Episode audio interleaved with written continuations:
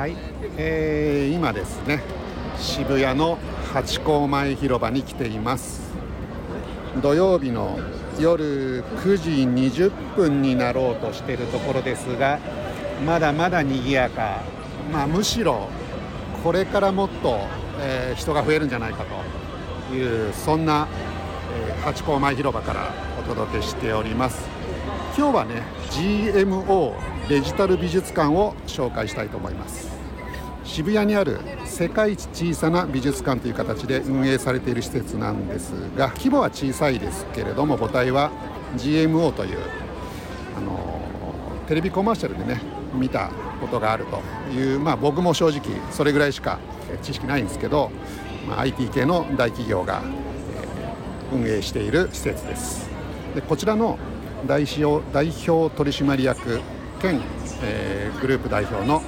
熊谷正俊さんが自ら所有するアート作品をもともとは社員にだけ公開していたんですが4月からここ GMO, GMO 美術館で一般公開しているというわけです。今の展示テーマがバンクシーアートワークス from 正俊熊谷コレクションということで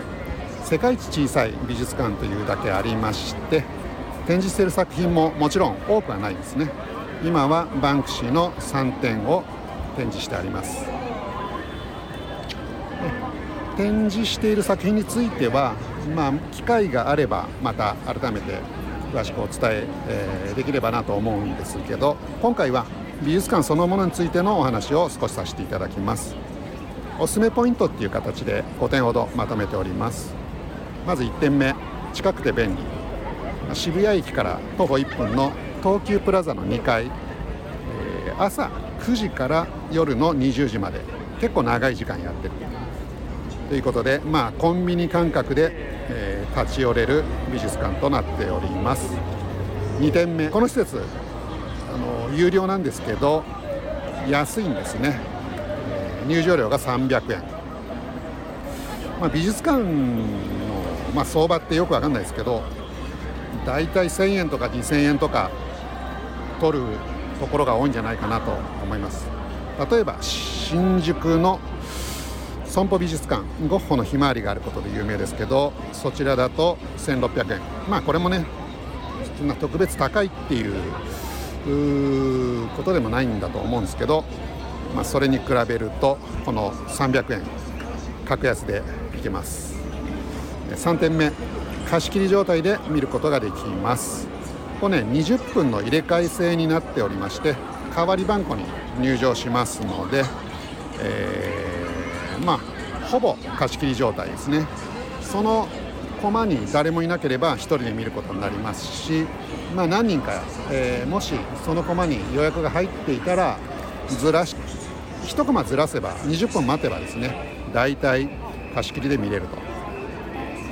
で4点目写真撮影が OK、えー、バンクシーの3点とも、えー、写真を撮ることができます。ちなみに先ほどの新宿損保美術館もゴッホのひまわりは写真撮影 OK になってます。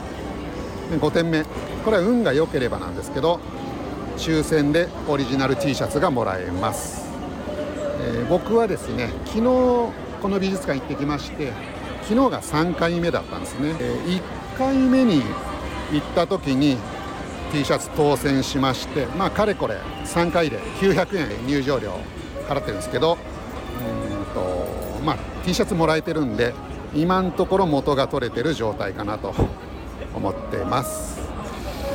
まあ、さっきねおすすめポイントの中で20分の入れ替え制って言いましたけど20分ずっと作品を見てるだけっちゅうことではないんですねこの美術館入場しますと、まあ、1部屋しかないんですけど正面と左右の壁が巨大スクリーンになってます。そこで立体的なプレゼンテーションスペシャルムービーが上映されます。そのムービーの中でバンクシーの基本情報と展示品である3作品についてのエピソードが紹介されるというそういう仕掛けになっています。多分20分の中でムービーが10分作品鑑賞10分ぐらいの時間配分じゃないかなと思います。最後に3作品について簡単に紹介します。1点目「ガール・ウィズ・バルーン風船と少女」オークションでシュレッダーでかけられたことニュースになったのでそれでご存知の方も多いんじゃないかなと思います、まあ、バンクシーの代表作品ですね。まあ各いう私もあのニュースの時にあそういうのあんだなと思ったぐらいね、まあ、アートの知識しかないんですけど、えー、代表作じゃないかなと。2点目「えー、Love is in the air」花束を投げるテロリストという作品ですね。あの火炎瓶の代わりに花束を、えー、男の人が投げてる絵で昨日ガール・ウィズ・バルーンと「ラブ・イズ・イン・ゼア」この2作品はバンクシーを、まあ、あんまり知らないと。いう人でも絵自体は見たことがあるっていうぐらい超有名な作品じゃないかなと。でこの2作品が並んで展示されています。で3番目「ボム・ラブ・オーバー・レイダー」という、えー、作品なんですけどこれは、えー、世界で1点しかない作品で今回初公開だそうです。なのでね、あのー、ぜひ、まあ、300円でね、あのー、安いんで渋谷にお越しの際は直接